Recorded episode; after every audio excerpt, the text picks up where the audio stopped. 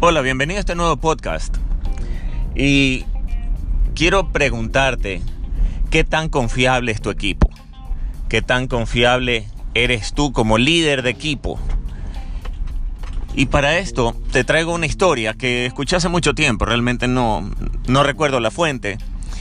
Y era de que este niño de 3, 4 años iba por primera vez a la escuela y tú sabes, experimentó las cosas que experimentamos todos cuando vamos a la escuela, nuevos amigos, nuevos maestros, nuevos sitios, no sabemos a dónde sentarnos, qué sitio tomar. Entonces, para su tranquilidad, cogió una silla, una sillita que quedaba cerca de la puerta, lo que le daba tranquilidad porque también estaba cerca de la ventana y podía ver la naturaleza. Este niño amaba la naturaleza y justamente una de las cosas que le llamaba la atención era la clase de arte entonces esta clase de arte que empezó era su primera clase en esta nueva escuela, sus nuevas aventuras y experiencias, dijeron que iban a plasmar la naturaleza, el arte y la naturaleza. Entonces este niño se levantó de su silla, iba a tomar la plastilina, cuando toma la plastilina empezó a moldear, iba a moldear un león, porque para él el león daba fuerza y naturaleza y era su animal preferido, por último. Entonces, cuando empieza a moldear el león, la profesora le llama la atención y le dice, no, no, no, vamos, no, no, eso no vamos a hacer así, vamos a pintar. Entonces, como vamos a pintar, tenemos que, fue a la estación de pinturas, dijo, voy a hacerlo con acuarelas. Cuando de repente tomaba las acuarelas y se disponía a regresar a su sitio, la maestra le llama la atención de nuevo y le dice, no, no, no, espérame. Devuelve esas acuarelas que, que vamos a pintar con lápices de colores. Dice, ah, ya, bueno, ya, perfecto. Voy y tomo los lápices de colores, se sentó frente a su silla y empezó a dibujar el león. dice, no, no, no, eh, lo que vamos a hacer es, eh, vamos a dibujar una planta. Ah, perfecto, el niño guardó la hoja, tomó otra y empezó a dibujar un árbol. Y mientras dibujaba este árbol eh, con colores azules, naranjas, tú sabes, estos, estos colores surrealistas que tienen los niños y sus fantasías, la maestra le dice, no, no, no, no es un árbol puntualmente lo que vamos a hacer. Así que le volvió a cambiar la hoja y le dijo, no, lo que vamos a dibujar es una rosa. Y este niño recordó que en el jardín de su casa existía esta preciosa rosa amarilla que le llamaba la atención. Entonces dijo, ok, tomó, tomó el, el, color amarillo y empezó a pintar la rosa. Y no, no, no, no, no, no. La maestra le dice, a ver, detente. Le volvió a cambiar la hoja.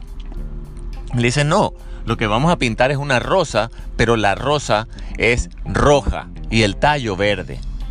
Entonces el niño, claro, se quedó con dos colores, pintó su, los pétalos rojos y el tallo verde y se fue a su casa.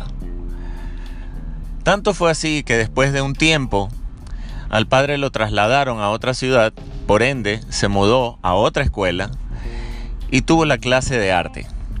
Sin embargo, en este caso, la maestra dijo, bueno niños, hoy vamos a plasmar el arte con el tema la naturaleza. Pero este niño quedó inmóvil, sentado, mientras todos se levantaban, unos a tomar las acuarelas, otros la plastilina, otros las crayolas, otros lápices de colores. Este niño se quedó inmóvil.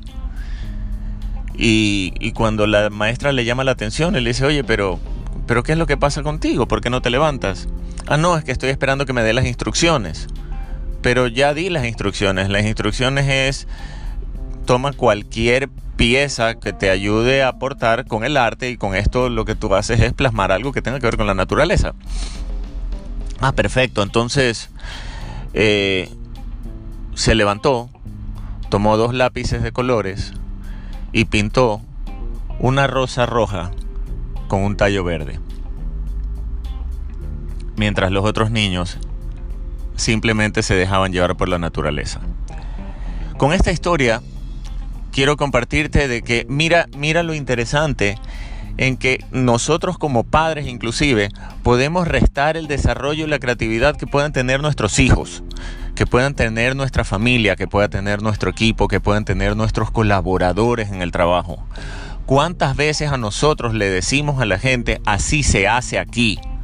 O en su defecto aceptamos que nuestro equipo de trabajo diga es que siempre lo hemos hecho así y se resta la creatividad y se restan las oportunidades que tengan a crear algo nuevo, algo diferente, hacer una diferencia no solo en, en sí mismo, sino en los demás.